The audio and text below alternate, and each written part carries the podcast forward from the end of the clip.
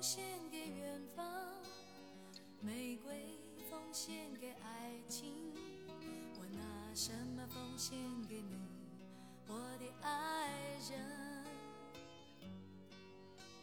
大家好，欢迎回到文学大师的播客节目，我是主播瑞奇。今天跟大家聊的电影也是春节档的一个热门影片《飞驰人生二》。《飞驰人生》是韩寒导演的一个系列的赛车作品。哦，他的第一部应该是在二零一九年左右上映，那个时候我大概是大四，而且我也是去电影院亲身观看的，跟我的两位表弟，然后印象还是蛮深的。因为我觉得《飞驰人生一》的话，呃，虽然还蛮搞笑、蛮励志的，但是没有逃脱韩寒自己的原来的那种嗯作品的范畴吧，就是那种金句嘛，就是用很短的句子说一些俏皮话，然后再。搞一些什么励志桥段呐，然后有一些人生、人间清醒的发言呐，然后最后就是燃烧自己，然后得到一个悲剧英雄的这个结尾。其实我觉得《飞驰人生一》我没有被打动，所以说看到豆瓣上它六点八分的评价，我也觉得很正常，它确实也就是这个分数。但是这次我看到《飞驰人生二》呢，我很感慨的是。韩寒他又进步了，就是说《飞驰人生二》比《飞驰人生一》好看呢，不是一点半点。至少从我个人的角度来说，说关于韩寒的作品呢，其实我对他有一个很特殊的感情，就是对于韩寒，我一开始是不屑的，因为当时嘛，就是小的时候，比如说高中的时候，你很叛逆，总喜欢标新立异，就觉得像什么郭敬明、像什么韩寒，他们的作品都太俗了，然后我应该去看一些更深刻的作品，比如说像什么。啊，当时比较喜欢看村上春树，当然村上春树后来长大后来发现也是一个比较小资情调的作者嘛。就是不管怎么说呢，就是我觉得对于文学不应该有这种太强的鄙视链嘛。就是你喜欢其实就是最重要的。就像村上春树，我当时很喜欢，现在也很喜欢，可是我不会在乎大家说他是什么小资作者呀，是什么呃一个嗯假的大师啊，或者说他没有达到这个大师的地位。那对于韩寒也是一样的。对于韩寒的作品，我曾经是不屑一顾，哦，甚至说我都没有看过，我就觉得不屑一顾。我唯一看过韩寒的一部作品，就是他的《三重门》，也就是他的这个处女作、成名作。那关于《三重门》呢，其实我当时是先看了钱钟书的《围城》，啊，觉得钱大师写的真的非常的犀利，啊，然后非常的毒辣吧，就也是一个非常毒舌的一个作家，钱钟书先生，而且他的知识面非常广博，在这个书里不断的旁征博引啊。不光是用一种历史典籍啊，还是用这样一个，呃，法文的、英文的一些典故啊，一些组合呀。他说的一些俏皮话都是非常有文化的，就是你不懂法语，你甚至都不知道他几句话的搞笑的点在哪里。所以说，钱钟书的这部《围城》真的是一个文人调侃、文人尖酸刻薄的一个大成之作。然后他也是说出了文人的很多，就是小知识分子的很多不堪丑陋的一面。然后，当然他也有他自己可爱的一面。那韩寒呢？三重门呢？就很明显就是为了模仿钱钟书这种性格，因为他当年也承认过自己，呃，很崇拜钱钟书的这个《围城》，然后所以三重门你可以理解为一个，高中生版本的《围城》，或者是高中生有这种年少轻狂、年少这种，呃，情怀。少年情怀总是诗的一种围城，然后在这里呢，他也是用了很犀利、犀利的方式去批判了我们当时的教育制度，还有一些高中生的一些情况吧。就是因为高中生的群体其实不光是学习嘛，大家都是从那个时间过来的。就这次春节回家，我跟同学一起聊天，我才知道啊，原来我之前的高中班级里发生过这样那样的好玩的事情。或者说风流韵事也不为过，所以说，而且而我当时我一直都是一个相对晚熟的人，所以说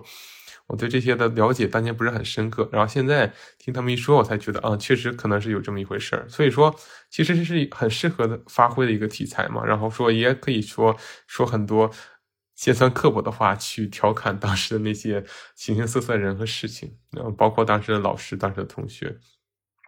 都很有很可爱，也有很可笑的一面。而韩寒就把握住了这样一个机会，成为了这样一个开创者。而且韩寒的阅读量在当时还是很广的。他在这里面也算是旁征博引了自己看过的很多书啊，一些作品。不过韩寒的问题在于，当时毕竟只是个高中生。如果以我当时第一次看《三重门》的年龄，我已经是一个大一大二的学生了，大一暑假。然后我看韩寒的作品，就觉得他引用的那些东西其实也不过如此嘛。因为当然，当然，一方面是我的年龄是大学生了，我也接触了这种高等教育；另一方面，呃，他当年觉得非常厉害的知识，现在经过教育的发展，经过互联网的普及，我们可以非常轻松的去得到这些东西。所以说。我们会觉得不过如此，但当当年的这个震撼的意义还是非常强的。所以说，我觉得不应该说是过度轻视韩寒。我觉得他的作品还是有他在那个时代应该有的意义，对吧？所以说，就算他不是那种大师的作品，能够跨时代影响别人，就像托尔斯泰什么的，他至少可以影响他当年的人。我觉得这已经是足够了不起的。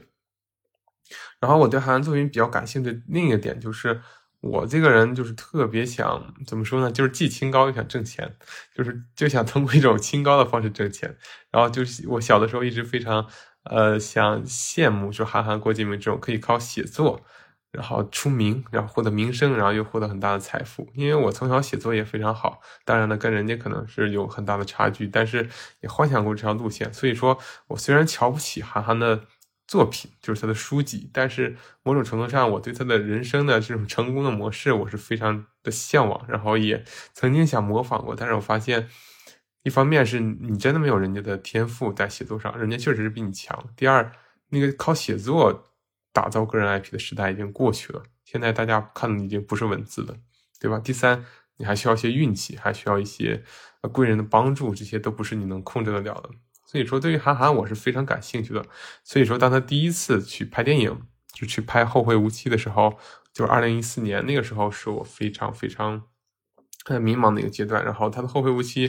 呃。也是让我觉得是不是能从中获取一些人生的方向呢？但我看了之后，我发现我不知道他在说什么，我只看到了淡淡的丧，然后还有这种淡淡的漂泊，还有一种文艺青年的这种金句频发，让我感觉我不知道他他在要干什么。不过这个像《平凡之路》啊，还是像这个里面的邓紫棋的唱的那首歌，就是像啊一艘船沉入海底什么的，也是非常的打动我。我知道韩寒是一个非常文艺的人，他有自己的独特的视角，但是他。把这个拍成电影就非常的不像电影，大家说这是一个公路片，或者说当时的大家调侃《后会无期》和《小时代》系列的是这么调侃的：说《小时代》系列是一个华丽、空洞、没有任何内容的 PPT 幻灯片，而《后会无期》是一个充满着金句的 Word 文档，就大概是对他俩电影的这样一个看法吧。然后现在呢，郭敬明因为一些事情，他也销声匿迹了，而且到后来推出的这种 CG 特效的绝技吧。虽然我觉得这个这个这个选择倒无可厚非，但是它确实现在在商业上不是很成功，尤其是在电影产业上。而韩寒呢，也也算是一步一个脚印吧，他就是变变得更加的成熟。就是我觉得韩寒他是选择了一条像他自己电影呃《后会无期》结尾所说的平凡之路，他选择了一个平凡之路，就是相对于郭敬明去打造那种华丽的东西，韩寒是相对于他说更。好的，跟市场进行妥协，更呃低姿态的去研究市场想要什么，大家需要什么样的情绪，需要什么样的内容，需要什么样的快乐。所以说，他一步一步的去改变自己拍电影的方式，而不是说在以那么的以自我为中心。就是说，他不是说在说呃我我老子写的东西最牛逼，我拍的东西最好，然后你们就得乖乖给我看着，看我这些金句，看我这些 Word 文档。他而是就是更好的去去。召集了自己的团队啊，或者是跟其他的人合作，比如说这个呃万万没想到团队就是他现在的常客嘛。然后因为他就觉得走这种比较偏喜剧路线的，然后经常在春节档上映，我觉得是他觉得非常成功的一个方式嘛，就偏这种喜剧，然后热血励志，但是中间又引人深思，然后又有这种呃逆势上扬的这种感觉。然后当然事实证明他也是非常成功的。然后他走了这样一条平凡之路，我觉得无可厚非。因为作为一个，呃，经过社会拷打的人，你不可能像当年那样，呃，意气风发或者是书生意气嘛。因为韩寒一开始肯定也是想走一条叛逆的路，但是他发现自己的很多事情都没有做成，包括《后会无期》评价不高，包括他自己做的《独唱团》这本杂志只出了一期就没有办法进行下去了。而更更搞笑的是一点，就是大家知道咪蒙这个。呃，网红写手的鼻祖吧，就善于挑动两性对立，还有这个极端情绪。然后后来因为这些事情就被封了嘛。然后咪蒙当年在他韩寒办的第一期杂志《独唱团》里还写了一篇非常精彩的文章。而咪蒙当年也是个文艺文艺女作家，而且后来就变成了一个流量女作家。但是他也获得了非常多的这个社会财富。然后虽然他现在已经隐退了，但是他仍无时无刻的在施加着影响，在新媒体、在微信公众号这个圈子里面。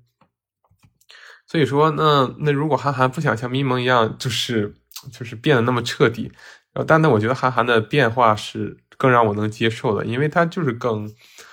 呃更平，就是中庸了一些，不是说平庸，因为他一方面要兼顾商业的一些表达，一方面他又要。去保留一些自己的想法，所以说我们看到后面的一些作品，对吧？在二零一四年拍的《后会无期》，然后后面就参加了这样一个《乘风破浪》。二零一七年拍的《乘风破浪》，这个是改编的这个陈可辛的啊《难兄难弟》，新难兄难弟。他陈可辛的《难兄难难弟》是梁家辉和梁朝伟饰演的，我还蛮喜欢的，也是讲的这种呃孩子不理解父亲，然后穿越到过去，然后跟父亲成为的朋友，然后慢慢理解了父亲一路的心路历程。然后他这个也是这样的一个套路吧，然后我觉得这是对的，因为你就是作为一个不是很成熟的商业片导演，你第一次或者是第二次要驾驭这种贺岁档的这种作品，贺岁档你知道大家说挣钱多，但是如果你拍的不好，你票房低，那你就废了，你从此在观众心中的口碑就废了。其次，如果你签了对赌协议，就更麻烦了。然后第三，就算你没有对赌协议，你自己，呃，就是你。就是你无法再获得投资人的信任，没有办法下一步再获得这么大的投资的。所以说，对韩寒来说，乘风破浪是必须要赢的，或者说必须要赚钱的，至少。然后拿这个成熟的故事模式，我觉得是一个很好的事情。然后他在里面又穿插了，把这个成熟的故事模式从香港搬运到自己成长的这个上海的边陲小镇，然后。把自己的这个童年经历啊，然后和当地的风土人情啊，还有中国青年的一些时代回忆，然后不断的往里加，就好像《新难兄难弟》里面讲了这个梁朝伟穿越到了香港的过去，发现了还没有发家的李嘉诚，然后积极鼓励他，还给他递名片之类的。然后这个《乘风破浪》里面，这个邓超穿越回去呢，就发现了还没有发发家的马化腾，然后发现了马化腾竟然还是个默默无闻的一个小程序员，然后也是疯狂的给他递名片，然后给他呃拉关系之类的，都是这样一个。雷同的桥段，但是我觉得还是很成功的。毕竟我们，呃，这句话就说的不是很中听，但是我们观众的品味并没有那么的高。其实他们只需要开心就好了。至于这个是不是从新难兄难弟搬过来的模式，又谁 care 呢？对吧？所以说，他也走了一条跟市场妥协的路。嗯，那但是他在里面也是不是说完全的跟市场妥协，就是说他也表达自己的表达，他尽量能维护自己的表达。所以说，在《乘风破浪》里呢，他也保持了一些自己的想法，比如说，呃，他仍然对父亲这种少年义气或者是热血的感觉，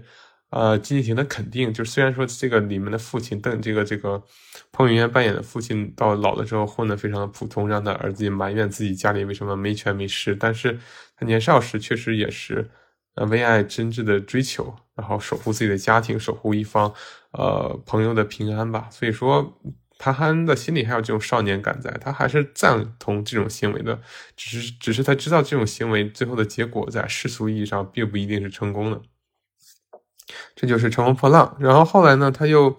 嗯参与了很多呃其他的作品，比如说嗯他会成为这种制片人嘛，或者是去参与一些立项，比如说像扬名立万之前万和天宜团队就是这样一个，万万没想到后来因为就是这种后会无期。开始就是跟他有非常强的这种连接，因为他一开始就是想，可能是跟这个团队比较熟，或者是很欣赏他们的创作模式，然后就把他们接入了后会无期。大家还记得，就是呃，白客他们 就是开着车呃去堵截这个，呃，堵截这个冯绍峰他们，还有这个。呃，陈柏霖饰演的这些角色，这这里面呢都是由白客啊、万和天宜团队他们饰演的。然后后来他们万和天宜自己做了一个非常优秀的一个喜剧加悬疑的模式，就是扬名立万，然后也非常的出色。所以说他们这个组合还是非常牢固的。就韩寒是需要他们的，因为他们的气场非常大，尤其是在春节这种需要快乐的氛围之中，就是韩寒你他不能光光去搞这个文艺，高光去搞沧桑。关去搞这种就是鸡汤嘛，他还需要搞笑，而搞笑的很大部分都是万和天宜团队给他帮助，或者他们共同去创造的，而且也少不了万和天宜这些优秀的当年那些影响我们少年时期网剧的这个演员的努力嘛，他们现在也占据了各个的就重重各种重要的配角在现在的主流电影市场上，所以说你看到就是从万和天宜，就是这是一期很散的博客，一开始我只是想聊。呃《飞驰人生二》，但是我们发现其实可可以聊的远远不止于《飞驰人生二》，就是包括《万合天宜》，它是当年万万没想到第一集我还记得非常清楚，就王大锤的故事。就是那么粗制滥造的一部网剧，一开始，但是非常的搞笑，非常的抓人。然后到后来，他们在网剧上不断的攀登，然后到了瓶颈。那个时候，我们都觉得《万合天宜》要完了，就这个时代已经过去了。他们虽然是第一波的开创者之一吧，就是，但他们也获得了这个初始的初期的这个呃流量，但是他们并没有获获得足够多的商业价值。就我们以为这这群人就要一蹶不振了，包括白客，包括。呃，什么小爱，包括什么呃，刘红、刘巡子墨作为导演，对吧？还有这个张本煜。但是我们后来发现，哎，他们慢慢的又支棱了起来。他们在别的领域，在电影领域去寻找自己的一席之地。然后他们积极的去抱紧韩寒的大腿，或者是他们跟韩寒合作也好，他们不断的出现在各种各样大制作的小配角里面。然后知道他们终于有机会推出自己的第一部主打作品。就是扬名立万，获得了很多很多的票房和比较高的业内声誉，所以我也很期待他们的下一部作品。在某种程度上，韩寒是他们的合合作伙伴，也算是他们的伯乐。因为韩寒的知名度，无论到过去的那个时代，还是现在这个时代，都要比他们更高。然后他们加起来，真的就是一个强强合作、互相扶持的一个过程。所以说，有的时候我们也不能从一开始就去否定别人。就比如说像。呃，万和天一团队，我们不能说他们的网剧过了巅峰期就完蛋了，人家还是在不断的努力。你能看到他不断的出现在各种各样的剧里面，这就让人非常打动的人。还有一个就是让我非常打动人的是《飞驰人生二》里面的就是就是吕子乔嘛，吕子乔他是《爱情公寓》中的一个重要的角色。然后我们一直对他的这个印象就是这个渣男，对吧？花心渣男，花心搞笑渣男。然后，但是他饰演者孙艺洲，其实我个人觉得我还挺喜欢他的。一方面，他就是在这部在《爱情公寓》里，就是，嗯，就是他很搞笑。我最喜欢的就是吕子乔的这个角色，因为吕子乔他虽然是个渣男，但是他活的这种嗯任性，活得非常的潇洒不羁。我觉得这都是。过去的一个非常循规蹈矩、循规蹈矩、非常严谨、非常刻板、非常压抑的我的一个非常向往的状态。然后随着近几年，我也慢慢松弛下来了。我越来越能体会到吕子乔扮演的这个角色的这种为什么这么吸引人，因为这种松弛感真的就是非常有魅力。那抛出这个角色呢，就是《爱情公寓》的一个一中演员，其实发展的不算太好，但是也个个有自己的出路，对吧？就像，呃。呃，那个展博，还有这个关谷神奇的扮演者，他们都去向几个更文艺的，或者是更有深度的电影的这个领域发展。而像孙艺洲呢，他主要是主攻一些商业片，比如说呃，参与的这个张艺谋国师导演的这个《坚如磐石》，又在里面扮演了一个花心大少，然后也参与的这个年会不能不能停，也也有扮演的一个花心大少，然后在这个。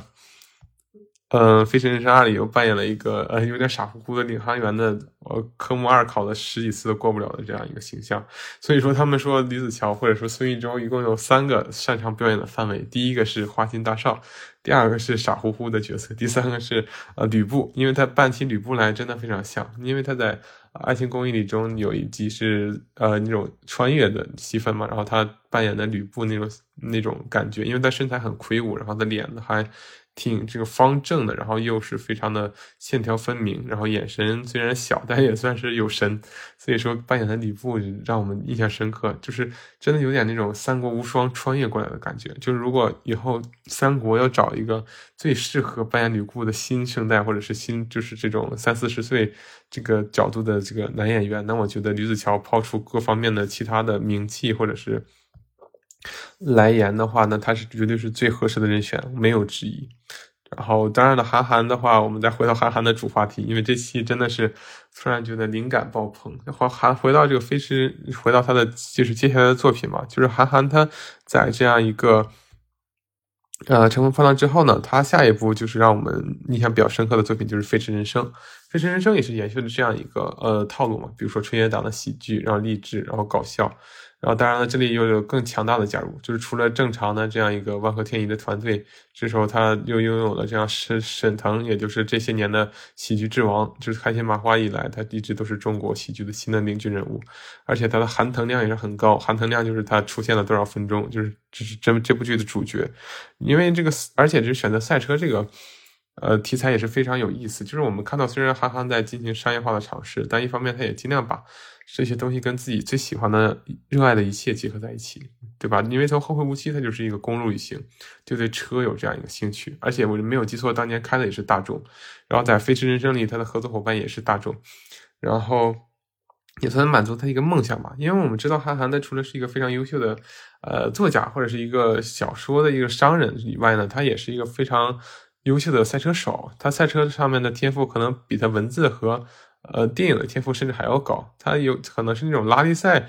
的中国的前几的代表人物，在巅峰时期。因为当年好像有说过这样一句话，就是如果要国家选什么这个中国车手去世界上参加拉力赛，那他绝对是前二的人选。就是说他已经达到了这个水平。我觉得他对赛车的热情和这上面的天赋其实是更高的。所以说拍出这样一部以赛车为主题的《飞驰人生》，我觉得无可厚非。就《飞驰人生》其实也是非常。优秀的一部电影，只不过我觉得它还是略显平庸，因为还是那些俗套的情节，还是让人觉得呃没有特别的抓人眼球，而且就是一个就是前冠军车手，然后失败了，然后再重来，然后让人觉得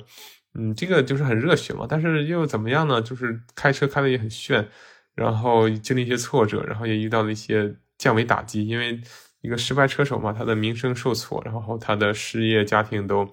接近崩溃，然后再重新再出发，就像当年的洛奇啊这种励志片。然后我觉得这种逻辑已经无法太多的打动别人了。然后在最后的时刻呢，他当然当然是虽虽胜犹荣或者虽败犹荣，就是他最后呃用的非常危险的方式，就是达到了打破了当时的赛车记录，夺到了第一的成绩。但是因为某些一个赛车先锋的仪式，让他的成绩没有办法得到认可。所以说他虽然打破了记录，但他的成绩并没有被官方统计进去。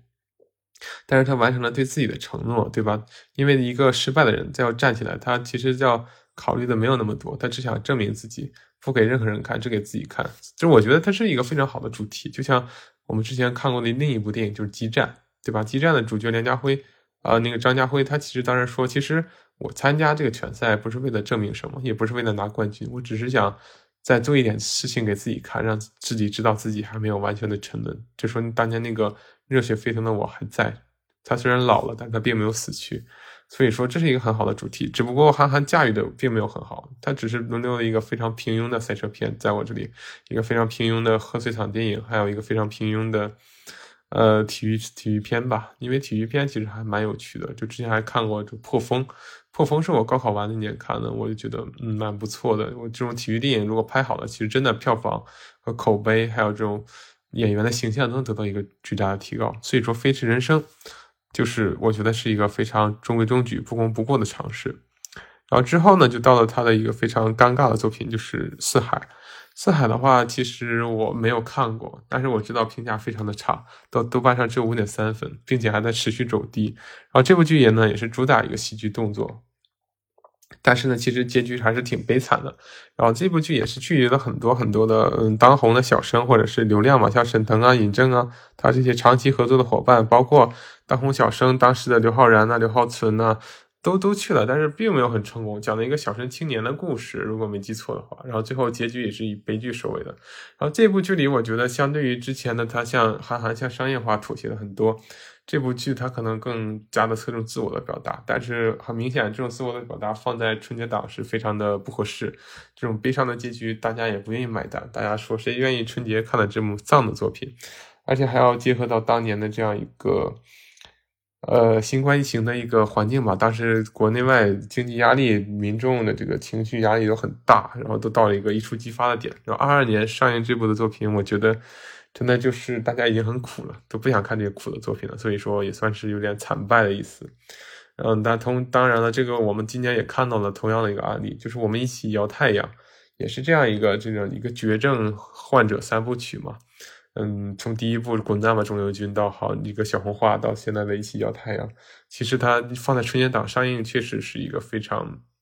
不知道该怎么，不知道该如何评价的选择，因为这种剧大家就不喜欢在春节档看。但是你如果觉得春节档的盘子比较大，可以分一杯羹的话，那倒也无可厚非。但是现在又上了又下，就让人觉得很奇怪，就觉得没有做好这样一个宣发的策略，是让人非常无奈的一件事情。然后就来到了今年刚上映的《飞驰人生二》这部剧，我真的是这部电影，我真的是给予了很高的评价。我觉得上八分问题不大，而且我觉得，就我个人得到的反馈，它应该是这部春节档本来应该是风评最好的电影，至少对我来说是这样的。嗯，《飞驰人生二》它好在哪儿呢？我觉得好在第一点，它不再是以沈腾作为一个赛车手的视角，而是作为一个教练的视角。对，这就是不是说我们的这个积雪的重点，虽然说仍然是在沈腾的身上，但是他的视角转换了，就是他不再是赛车手，而是说作为一个老师去辅导别人去成长。就一方面，第一点我们会觉得他啊更也是更现实的，就韩寒在经历四海失的失败之后，又回归了一个跟市场妥协的路，只不过这回。他虽然跟市场妥协了，但他仍然没有放弃自己的表达。就是我觉得这是一个韩寒不断走向成熟的过程。就在这部电影里，就是沈腾虽然就上一部这个，就虽然是超越了赛事记录，但是他的车因为铅封丢失，因为一些呃技术原因，就是没有得到这个。奖项就是他的成绩是不被承认的，然后他就再次陷入了人生低谷，正好开了一家驾校，就曾经的拉力赛之王、五届冠军，成了一个非常平庸的驾校教练。这就让我们感觉，其实你再厉害又如何？就是你的技术再高又如何？当你的时代过去了，你不一样是要回归生活，作为一个最平凡、最普通的人，也不要为了生计所所挣扎，对吧？这就是他让我们看到一个平凡。因为我说的，韩寒的一一路上都是更加成熟的，而且这对他来说也是一条平凡之路。只不过我们期望能在平凡之中看到一些闪光、一些火花。然后他就是又重新陷入了平凡。我觉得敢把平凡给大家看是非常好的一点，因为我们之前看了很多片子，不管是宣传什么样的价值观，它总是有一种积雪感，就是让你觉得我要成功，我能行，我们现在欣欣向荣。但是他敢于把这个伤口扒出来给你看，就是说你欣欣向荣。你迟早还要回归平静，对吧？这就是你最终的宿命。对于大多数人都是如此。所以说，为什么沈腾 非常适适合饰演这种中年呃窝囊男呢？因为而而且不让大家觉得反感，觉得搞笑。因为我们总是能够通过嘲笑这种角色，获得自己身上的一种快感。同时呢，我们又何尝不是这样一个角色？就是就算我们在社会上可能小有成就，比如说人到中年，那我们总是要遇到比自己更强的人。我们总是要遇到自己完成不了的压力，因为。人的欲望总是高于自己的能力的。就比如说，就算我们觉得某个人在我们心里已经蛮成功了，比如说他是一个什么啊什么官员，或者是他是一个非常嗯有成就的学者，或者他是一个家有颇有颇有积蓄，可能有上千万资产的小老板，我们普通人觉得哎他还蛮值得羡慕的。但是你你知道他的他自己的生活里，他也是一个。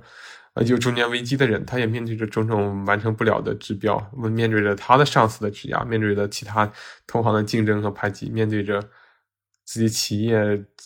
拆了东墙补西墙的这种经济上的压力。所以说，对于我们每个人都是会经历这样中年危机的。而且这部电影基本上就没有女性角色，都是男生。所以说，这是也是一个，换句话说，其实所有男生都要面对中年危机。是这样的，所以说他就把这些毫无保留的给大家看，就是说，虽然韩寒一直跟大家说要保持热血，保持少年，但是他现在也更加成熟了，因为他自己也进入中年了，然后他经历了四海的失败，他也发现其实，嗯，其实我们每个人都要经历中年危机，就把这个平凡的可贵扒给大家看，我觉得是。很可贵的，而且这次的扒给大家看，我们不是觉得韩寒像以前一样说，哎呀，讲一些大道理啊，写一些什么文艺的台词，然后放什么平凡之路，找文艺的朴树去唱，而是他真正理解的平凡是是什么。这次他不是说高调的跟大家说做一个公开演讲，或者是用一首歌去宣传，而是真正的去，嗯，去用一个更平淡的用。隐含在影像中的、隐含在故事中的小细节，来告诉我们，平凡是我们必经经经历的人生阶段，也是我们必将走向的终点。对，而所以说，这部剧里就除了这个平凡的可贵的，就是韩寒第一次真正的理解了，并且第一次真正的把它很。用更非常平凡的方式表达出来的。就是如果他用不平凡的方式表达他的这种平凡之路的思想，那他是没有理解。可是用这种平凡的朴实的方式表达出来，才代表他是真正理解了什么叫平凡嘛。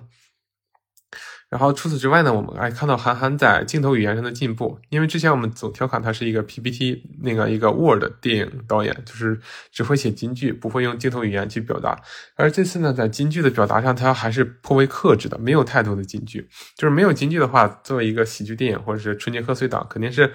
不完整的嘛，而且韩寒就擅长这个，你不让他做那是不可能的。但是他真的就是用图像、用影像就表达出了很多东西，比如说他用影像表达出了很多信息量，比如说像范丞丞是这个工厂老板的儿子，这点其实我当时也看出来了，因为确实扫给他的镜头，然后那个镜头我就觉得怪奇怪的，我觉得这个人身份肯定是不是普通员工。然后，所以说他后来也是用镜头语言去暗示了这一点。然后包括一些镜头语言，然后啊，比如说他跟那个魏翔饰演的这个呃赛车经理的这样一个嗯位置的差距啊，从第一部的呃沈腾高到第二部的这个魏翔更高。然后到魏翔的这个人物变化，我觉得也是非常镜头语言，他会用镜头讲故事的，而不是仅仅在用文字讲故事、用台词，这才是他离真正的导演又近了一步，也又更成熟了一步。所以说，我说觉得为什么《飞驰人生二》好呢？就是因为它更成熟了，他真正理解什么叫平凡，他有真正的离电影导演的这个身份更深入了一步。然后其次呢，就是这个对这种平凡的理解，是不光光是。嗯，要接受平凡，而且他还展露了很多更现实的东西，而不是说一味的去弘扬热血沸腾。就比如说，我们一直期待呃前一部的叶经理，就是费翔饰演的魏翔饰演的叶经理，他之前就是一直帮助这个沈腾的角色嘛，然后不惜也自己丢了工作，自己受了牵连。然后第一部他们一起唱这个《光辉岁月》，也非常的打动人。可第二部呢，叶经理完全也变了一个人，就是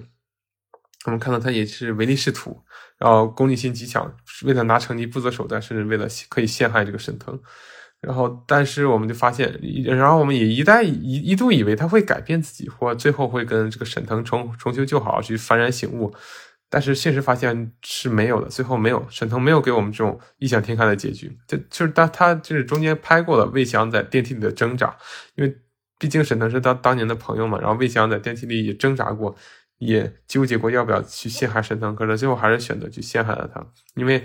魏翔能获得这次第二次重新当经理的机会也非常不容易，他是不会再把这个自己的优势去让让给任何人。所以说，我们也非常理解他。所以说，这就更现实了嘛？就现实中，如果换你，你会去帮沈腾吗？或者说，你不会去陷害沈腾吗？当你知道这么一个非常强大的竞争对手即将出现，他他可能重新拿到第一，把你经营了好几年的成功击败。然后让你的这个业界地位再一次沦为平庸，你愿意去接受这样的结局吗？我觉得大多数人是不愿意这么做的。所以说，他也是点出了一些更现实的东西。然后，当然还有包括更多的东西，比如说最后，嗯，就是对吧？范丞丞饰演的车手，他最后也只拿到了第二。呃，不是第一，我觉得这也是很不错的一个尝试。因为作为一个新射手，第一次参赛啊，他拿到第二，证明他的天赋确实好，但他确实也无法去超越那些已经比他经验丰富很多，而且装备也更好的人的这样一个呃一个水平了。然后包括这个呃沈腾，最后他这个最后仍仍然，我们还是给了这个驾校教练一个上场的机会。然后他最后还是啊，虽然是他就是经历了种种挫折苦难。然后他最后只拿了这个第六，但是他也是帮助整个球队的整个球队的成绩成为了第一。我觉得这也算是一个 happy ending 吧。就虽然说我们说这个残寒更成熟了，但是毕竟是春节档嘛，我觉得其实按照真正的想法，他应该是不会让沈腾拿到第一的。我觉得真正在他心里，他觉得可能范丞丞拿到第二就已经代表沈腾的这个这杆这个作为车手的大旗已经传递了给下一代。然后沈腾呢，我觉得他最唯一能做的就是把。这个啊赛道最后一次跑完，给他的赛车手生涯做一个最完美的落点，最后的告别其实就已经足够了。但是为了春节档的这种励志效果，或者是大家一定是希望看到沈腾赢的，所以说最后他也是勉勉强强看到了第六名的位置，然后让总成绩变成了第一，然后获得这样一个 happy ending。但是我们看到，其实为什么又说这部剧又是很平凡，让我们接受平凡？我觉得这部剧真的最最打动我的就是平凡。我们。我们需要的不再是那种说热血沸腾的气场，说那种喊口号或者是打兴奋剂，我们需要的是平淡之中看到生活的希望。为什么说平淡？我之前说了，第一步对吧？沈腾陷入了一个平淡的生活，他是一个平凡的教练，然后又接受了一个非常垃圾的赞助，带着一个没什么经验的赛车手奔赴赛场，让他自己再也没有办法去像以前那么得心应手的去。开上这个巴音布鲁克的赛道了，这是第一点。第二个平凡就在于，他看到的其实这个人与人人之间关系的平凡，就是充满这种背叛和利益的。再好的朋友也可能翻脸，或者是因为利益就是走向对立面，而且最后也没有办法说重回旧好，这也是现实，也是平凡的一个部分。第三点就是，就是最后的最后，就是再努力你也可能无法超越更强大的对手，因为他有更有有更强的天赋和更好的这个装备或者是经济上的优势。第四点就是。就算你拿了第一又怎样？因为巴音布鲁克要结束了，这是最后一次巴音布鲁克的拉力赛。然后他们就像范丞丞要参加，像沈腾要参加，无非就是给自己当年的梦想做一次告别嘛。因为范丞丞的梦想就是参加巴音布鲁克，可是到他结束的时候，他才获得了第一次上场的机会。之前只是作为一个试车员或者是替补车手，而沈腾呢，作为一个巴音布鲁克五五连冠的这个车手呢，他。虽然现在已经身体已经已经无法再成为一个职业车手的标准了，可是他仍然选择要跟他告别。可最后，就算你拿了第一又怎样？这个时代已经过去了。但是，只是就是说，平凡之中，我们仍然要做一些事情，就是为了让自己告别嘛，对吧？告别过去的自己，能够更好的开始。然后下一个平凡点就是就是这个孙艺洲饰演的这个领航员嘛，他是这个驾校的一个考了十几次科目二都不过的这个学员，然后他自己就是。没想到成为了领航员，然后经历了这么多的一个磨练之后，成为了这个第二名。然后他再一次返回驾校考场，而他依然没有通过这个科目二的考试。我觉得这也是非常好玩的一点，就是真正的结局就是你就是没有那么热血，生活就是这么的平淡，就这么的无常，没有办法，你只能去接受它，然后顺着它走下去。然后最后的最后，就是韩寒还是在这里保持了一些自己的啊那些当年的抗争，当年的反叛，就好像。其中最明显的这段就是两有两段，第一段就是啊，沈腾在那个赛赛组会的这个车库里面找到他他当年的报废的那辆车嘛，然后他发现了他的前锋竟然已早已经被找到了，只不过没有人告诉他，他就非常的愤怒，说其实你们找都找到了，只是你们从来不把这个东西公布于众而已。然后，然后赛车经理就是那赛事主办经理就说啊，什么官方流流程啊，官方规则呀，然后沈腾就跟他说。是人们要遵守规则，可是你这个规则也是要公平，对吧？我觉得韩寒还是在某种程度上表达了他的愤怒，表达了他的反叛，还是展示了小小的展露了一下他真正的自己。